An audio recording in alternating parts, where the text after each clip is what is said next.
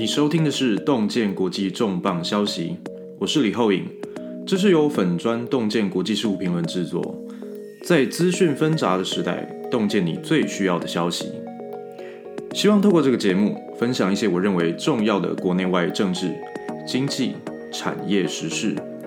也会不定期邀请在全世界奋斗的华人、台湾人，分享他们所看到的世界。我是一个政策分析师、经济观察者以及媒体数据分析师。让我用我的视角分享我看到世界的样貌。让我们一起在资讯纷杂的时代，洞见最需要的消息。有什么想要知道的话题？对节目跟洞见有什么样的建议？欢迎在粉丝团私讯，在 Podcast 平台留下五星评价与留言。Follow 我们的粉丝团以及订阅 Podcast。粉丝团的连接可以在本节目的介绍当中看到，请不要错过了。谢谢你收听。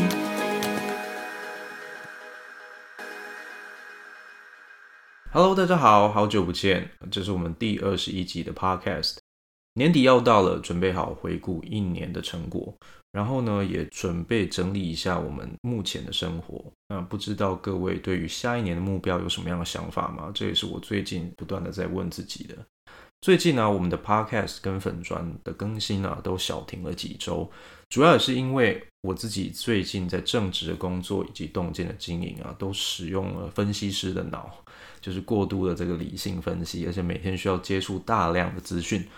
那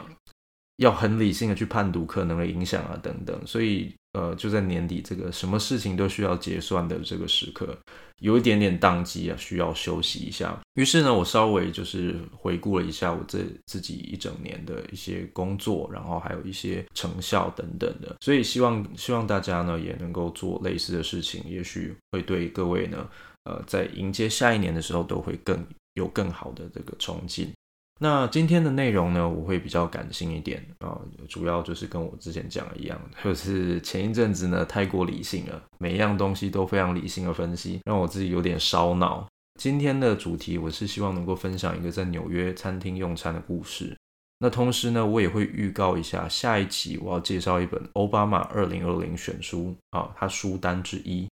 呃，民主的目光啊，这是我自己翻译的中文的名字。那它英文原文的名字叫《Twilight of Democracy: The Seductive Lure of Authoritarianism》。后面这个就是说，呃，叫做独裁主义的诱惑。OK，那这本书到底在讲什么？这个我待会会稍微预告一下。那详细的内容呢，我们就下一集的 Podcast 我们再聊。那前一些日子啊，传来一些读者反馈说，听我们的 podcast 啊，其实帮助他们舒缓一些生活当中的烦闷。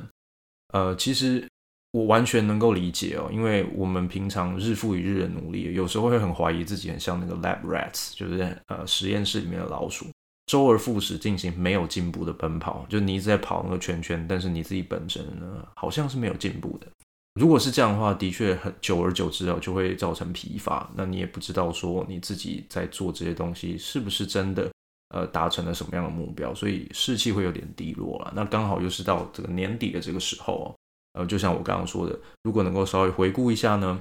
也许呢会让你的下一年会更有冲劲。其实很多时候我们只是还不知道当前的努力什么时候会有收获。那有的时候也可能是我们的生活当中有太多的责任。哦，像我自己生活在美国，我听过非常多不同族裔价值观的故事。呃，不过亚洲人呢，通常是比较有责任感的。哦，那主要原因，东亚人呢，主要原因可能就跟我们的这个传统价值有关系。那但是换句话说呢，呃，我们给我们自己的这种社会压力也非常的大，比如说呃。你面对的小孩，你面对的老婆，或者是你面对的家人对你的期待等等，或者说你自己对自己有一些期待，或跟别人比啊等等的，那可能都会造成很多的压力哦。这个时候就会造成你自己呃可能会非常的闷哦。我在这边我想要特别分享的是说呢，真正的收获，往往都是在时间拉长以后。你现在做的事情呢，你只要确定不时的去回顾一下，确定你的方向是对的，你就埋头做下去。要坚持一些自己应该坚持的原则。那在时间拉长之后呢，你往往会不经意的发现，过去的耕耘其实都是有显著的成果的，只是现在还不知道而已啊。所以就请这边要跟大家共勉之。那美国的疫情啊，在感恩节之后啊，以及在圣诞节之前的前夕，就是现在这个段时间呢、啊，迎来了很很高的一个高点。在我们的这个录制节目的当下呢，其实东西两岸人口最密集的加州跟纽约州都已经又重新禁止餐厅室内用餐了。可是各位知道，就是呃美食的体验啊。餐厅的环境以及直接从厨房出餐上桌这种感受，其实是欣赏美食不可分割的一环啊。所以，当你不得不去只能使用外带或者是只能叫外送的这种餐点的时候，你势必是牺牲了某一些这种呃美食的体验。最简单就是之前在夏天的时候，我都不敢点这种什么生鱼片，因为你在路上可能生鱼片就坏掉，它就不新鲜了等等的。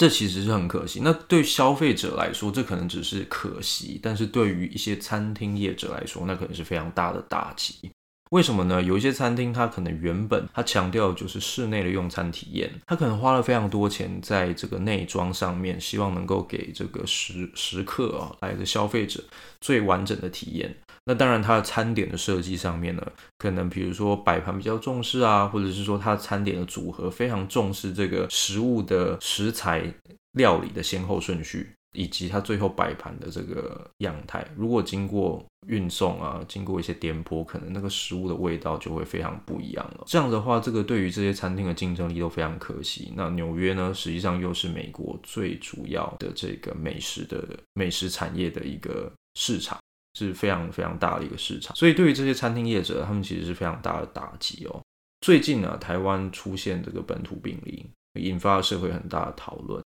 那各位如果再回头看美国的防疫手段，你们可能会觉得很不可思议啊，因为像我刚刚讲的这些，你可能会觉得说，哎啊，美国疫情都这么严重，你竟然还在讨论说，在美国呃餐厅用餐的体验，或者是说在餐厅用餐的这个对这些餐厅的重要性。那感觉好像是有种呃，好像本末倒置哦。可是我这边哦，稍微这个分析失魂，稍微再发作一下，在美国的 GDP 占比当中，有百分之七十是由消费者支出构成。这什么意思呢？这意味着有非常多的就业人口跟经济产值在这个消费者支出的后面。所以呢，如果你要美国社会整个停摆两三周哦，也有可能就很像是你要台湾把台币升值。然后呢，影响出口产业一样，各位可以想想哦。虽然最近台币升值升的蛮凶的哦，可是，在去过去的二十年当中，台币几乎是每次升到一定的程度就会被压下来，因为台湾经不起这样子的打击，去因为台币的升值而去牺牲主要的科技业出口。因为这就是它经济产值占的最大宗的部分。一样的道理哦，在美国社会，为除了有很多很多其他宗教啊什么之类的理由，或对自由一些比较奇怪的坚持哦，就说你不能禁止我做什么。除了这个之外，这是大家比较常常常拿出来提，但更主要的原因其实还是美国的经济主体啊，其实是国内的消费。那消费者无法消费的情况底下，美国的经济就会受到非常大的打击。所以，我们用这个角度去理解啊，其实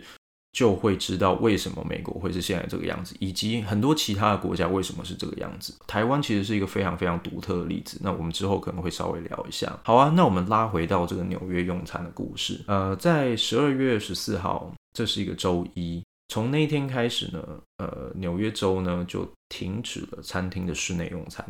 只能外带或者外送。而且呢，这个禁令呢，并没有截止期限，所以到目前为止，我们也还不是很确定，到底呢，这个禁令会禁止会延延续到什么时候。那这让很多以室内用餐体验为主的餐厅哦，就再度面临这种严峻的考验。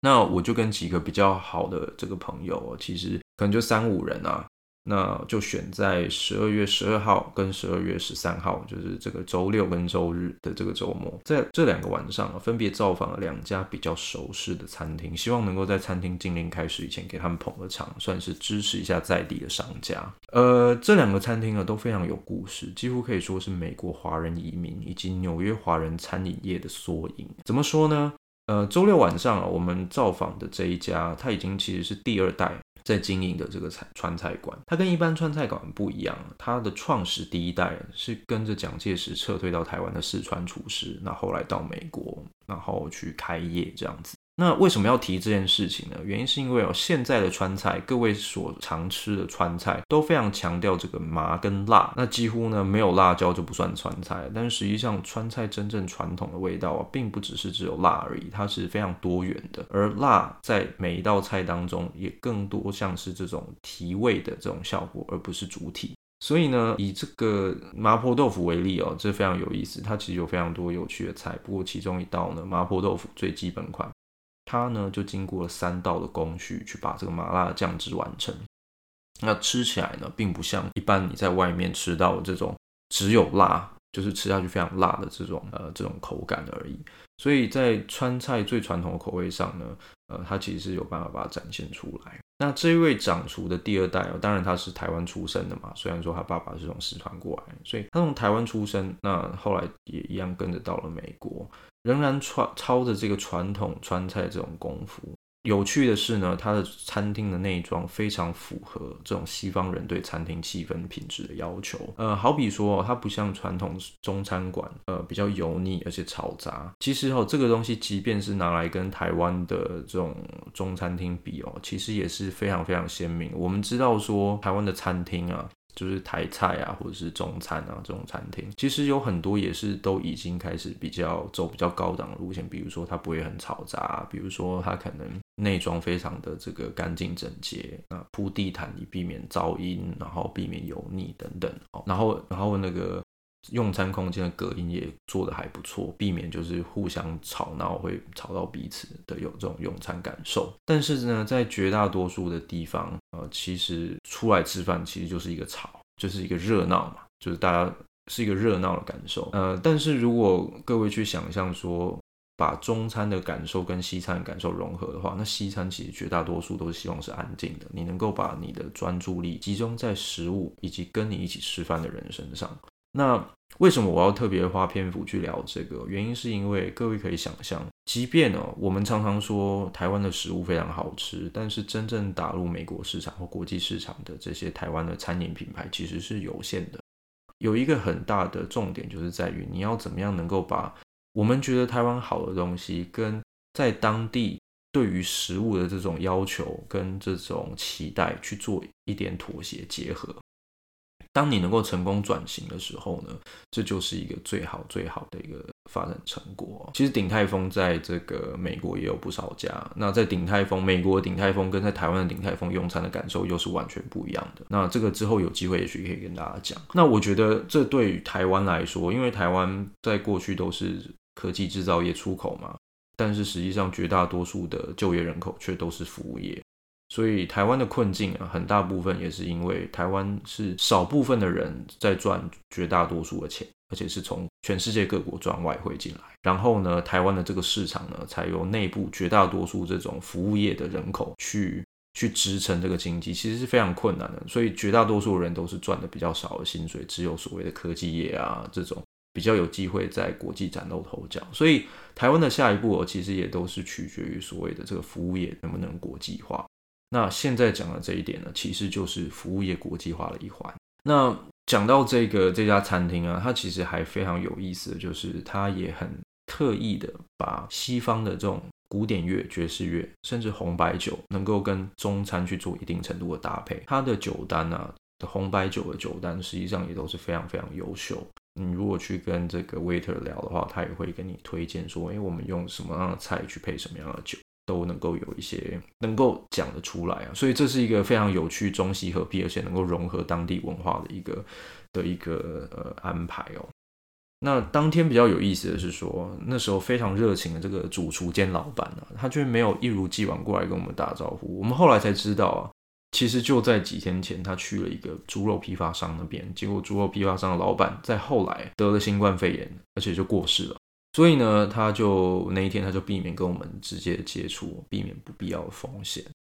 这其实是有一点点呃扫兴，但是也有一点点让我们重新去意识到说，实际上我们真的还是在疫情当中，只是说我们在疫情蔓延的情况下，人们试着去过生活。嗯、这点我们接下来也许可以聊一聊，因为在美国疫情底下的生活，大家实际上真的都是在试着去过着正常的生活，所以。呃，你很难去期待说，哦，我们要真的就是把美国经济整个直接 shut down，呃，两三周，这几乎是不可想象的，因为大家都还是得要过生活。那没有这些收入，没有这些经济活动，那可能就很多人都要失业，那社会也会出现崩坏。嗯、这是有一点点，几乎是呃，已经快要变成某种必要之恶的感觉了。哦，这是有点遗憾，但是这就是 real life，这就是现实。那第二天呢，是周日的晚上，周日晚上在餐厅室内用餐的最后一夜，那有一位朋友，他是 Alex，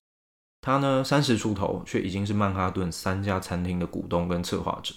他是华人移民的第二代，那爸妈呢是从广东啊来到美国，希望能够赚取家用的一技之长，就是开餐厅哦。他们当时这是他们唯一的选择。很多的华人移民，呃，特别是前一辈、老一辈，他们几乎都是这样。这就是我们在美国常见的中餐中餐馆，他们通常啊就是很油腻，酱汁味很重，那是迎合美国人对于中餐口味的想象，所以他卖起了非常多在两岸三地都不常见的这种呃美式中餐，例如呃这个橘汁鸡 （Orange Chicken），这个几乎这不是一道，这不是一道中餐。不是台菜，不是中餐哦，不是，这是完全就是美国人美国人市场当中被发明出来的一个一一道餐点。不过它却成为这个在美国中餐非常非常呃经典的食物哦，所以非常的讽刺。但是很显然，在多数的这些中餐馆里面，你都吃得到哦，因为它必须要迎合当地的消费者。那在这样子的成长经历当中，他给了 Alex 非常大的启发。他走了一条跟一般亚洲移民二代非常不同的道路。他没有钻研读书考试去当医生、律师或者科学家。实际上呢，非常多这个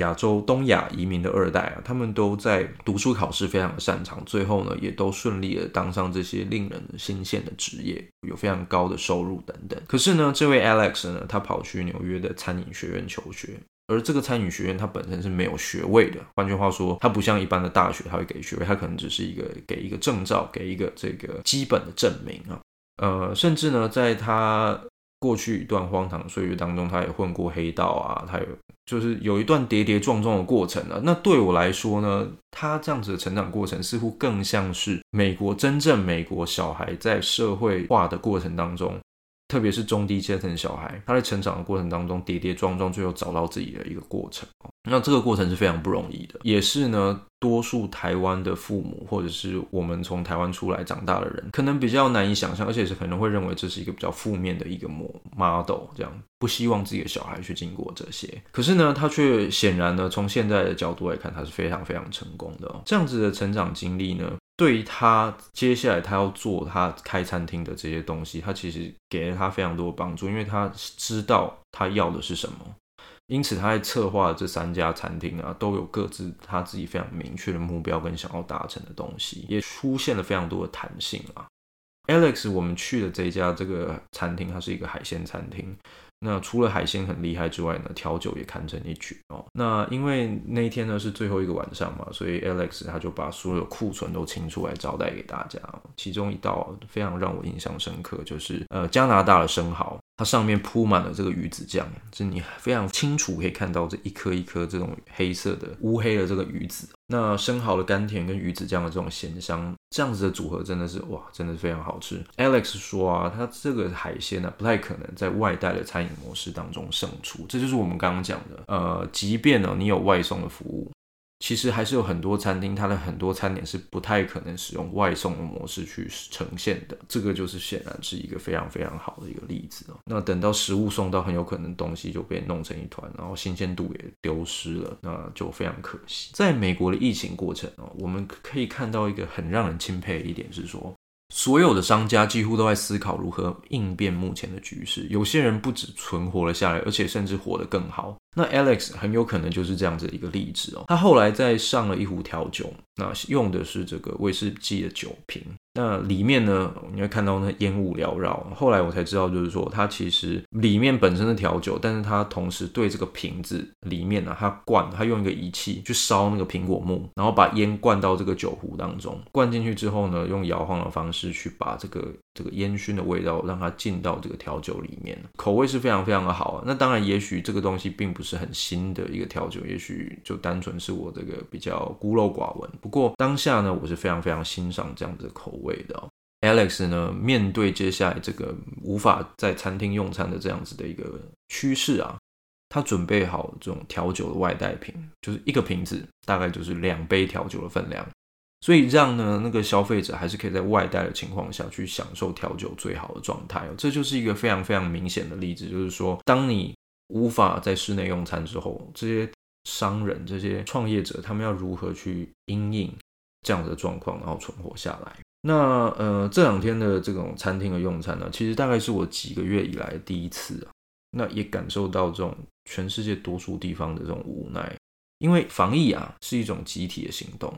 只要有越多人不愿意配合，或者是呢防疫这件事情的行动失去了公信力，那基本上呢这个疫情是不会有停止的一天的，直到你疫苗跟解药出来。举例来说啊。比如说，今天在台湾呢，我们知道就是政府建立一套微信，就是说，呃，我们有这些这些的规则，你就是要具体的实现，否则我一定有办法抓到你。人民呢就会对这样的制度有一个公信力，有一个信心，因为他可以相信说，今天我配合，其他人也会配合，于是呢，我们就可以共同达到一个就是更好的一个防疫的成果。可是，当公信力丧失的时候，比如说有这个规定，但是实际上并没有实际的落实，或没有能力去落实，它只是规定出来，那么你几乎可以预期，就是有非常多人就是会呃违反这样的规定，最后呢，大家对这个这个制度的公信力就丧失了。实际上，这就是我们在美国，甚至你可以说在欧洲，其实也是一样的道理哦。你几乎都可以确定，这是一个监管跟政府执行效率上面的一个失败。所导致的这种公信力的崩溃，最后呢，防疫当然也就难以落实。那在这样的情况底下呢，生活还是要过啊，因为它几乎是呃永无止境的嘛。这个疫情不会有结束的一天，那你要怎么办？你得要想想办法。这样子的过程当中，其实是在每一个包含我，包含很多在生活在美国或者是很多其他地方的人，他们的心声呢。那当时呢，餐厅已经过了营业时间，那厨师下班出来，在吧台喝喝点小酒。呃，其实我们大概就是呃这两天啊，这两次用餐的体验，我们几乎都是餐厅里面唯一的一桌客人。所以呢，我就走过去跟他聊几句，那感谢他今天的服务。那一聊之下呢，才知道原来他曾经感染过新新冠肺炎。作为一个厨师哦，他经历过这个失去味觉的症状，其实是非常让人呃惊恐的经历。因为你想想看，就好像比如说呃，钢琴家他的手受伤，外科医生他的手受伤是一样的道理。这是他吃饭的工具，但是他却失去了味觉。那食之无味，他说他几乎都不知道该怎么样吃东西了，这是一个非常非常让人惊恐的经验。可是我又跟他聊一聊啊，那问到疫苗跟解药，他说啊，如果他还没有免疫啊，他也会觉得把疫苗先让给最需要的人才是最重要的。那如我前面所说，在美国新冠肺炎呢、他可能因为这种防疫的这种公信力的丧失，我们几乎是需要把它当做像流感一样的疾病，因为它无法被有效的控制，所以只能看个人的防护措施，比如说你有没有确实戴口罩，有没有勤洗手，有没有勤消毒，以及身体本身的抵抗力来避免中标。那这是一种无奈啊，但是也是一种现实。最后呢，你必须要找到方法去活下来。而且哦，在这样的情况底下，你还要确保自己是有一份工作能够赚钱的，不然你断炊了，你也是无法继续生活下去。那美国的疫情啊，是在全世界数一数二严重。感恩节以来，这第三波的高峰哦，我们已经开始听到朋友的朋友染疫的这种消息啊，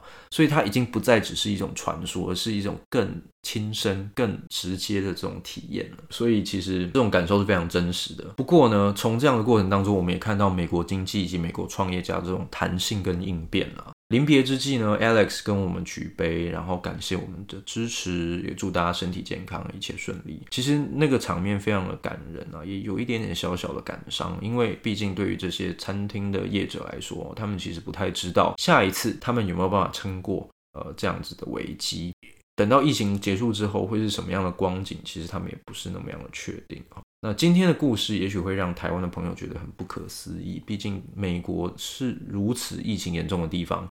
但是我也想借由这样的机会，给大家一个不同的角度哦。最近这个本土案例疫情的这种多寡，其实不应该是台湾现在需要专注的事情，更需要专注的是全世界多数的国家应该都像美国面临的状况一样，他们经济形态正在面临全面因应疫情的转变。那台湾其实并没有经历过这些，那我们要怎么样去让它跟未来的疫情后的世界经济接轨呢？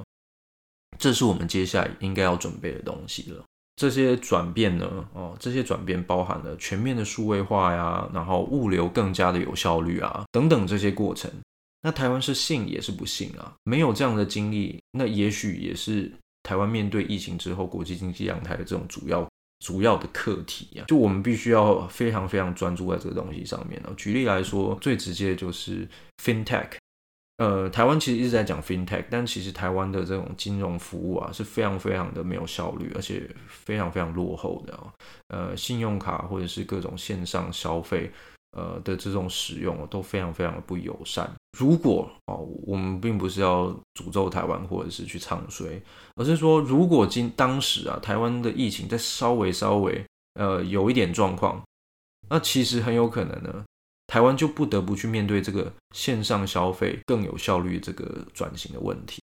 那今天台湾很很幸运，台湾并没有这么样呃严重的灾情哦，几乎没有什么疫情。可是呢，台湾的问题其实也都还是在那边的哦。我们坦白讲，这个疫情就是一年、一年、两年的事情，但经济的转型是很长远的事情，它影响是非常非常的呃长远的。我们想想看哦，我做一个反例啊，就是新加坡。新加坡其实也是基本上它就是一个岛嘛，但是它一个因为经济形态高度的国际化，人才来自世界各地，它不太可能像台湾一样以接近封岛的方式来防疫。其实台湾讲白一点。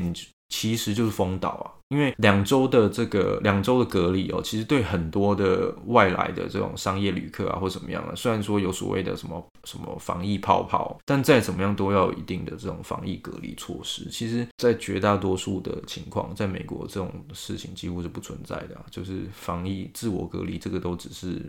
都不是强制性的，它当然从防疫角度是很有问题的，可是呢，某一种程度它也打开了非常多的弹性跟空间。你要谈什么东西，你可以谈，那这当然是有一些风险，你必须要承担。那新加坡它也是类似的状况，它有太多的人才来自世界各地，它不可能直接把它把它断绝掉，让大家就不要进来，不要出去，这很困难啊。那也的确让它防疫造成在初期的防疫造成非常大的这个困难度。美国例子我们刚刚讲了，因为它的消费主力就是国，它的经济主力就是国内的消费者，所以不可能让这些消费者不去消费，都关在家里。这个对经济太伤太伤了，这的确就是大家在面临的状况。那大家在取舍的过程当中，他变成说：好，我一边有疫情，我一边有经济要维持，我要怎么样让它继续下去？那台湾的政府啊，我们今天有办法跟大家宣传说，台湾的经济今年正成长啊，这很值得高兴。可是这些体制的转变呢，却是我们还没有经历到的事情。那有一好没两好啦，那至少我们可以从现在开始去，在坚持防疫的同时，去多多尝试其他国家已经演化出来的经济的这种模式。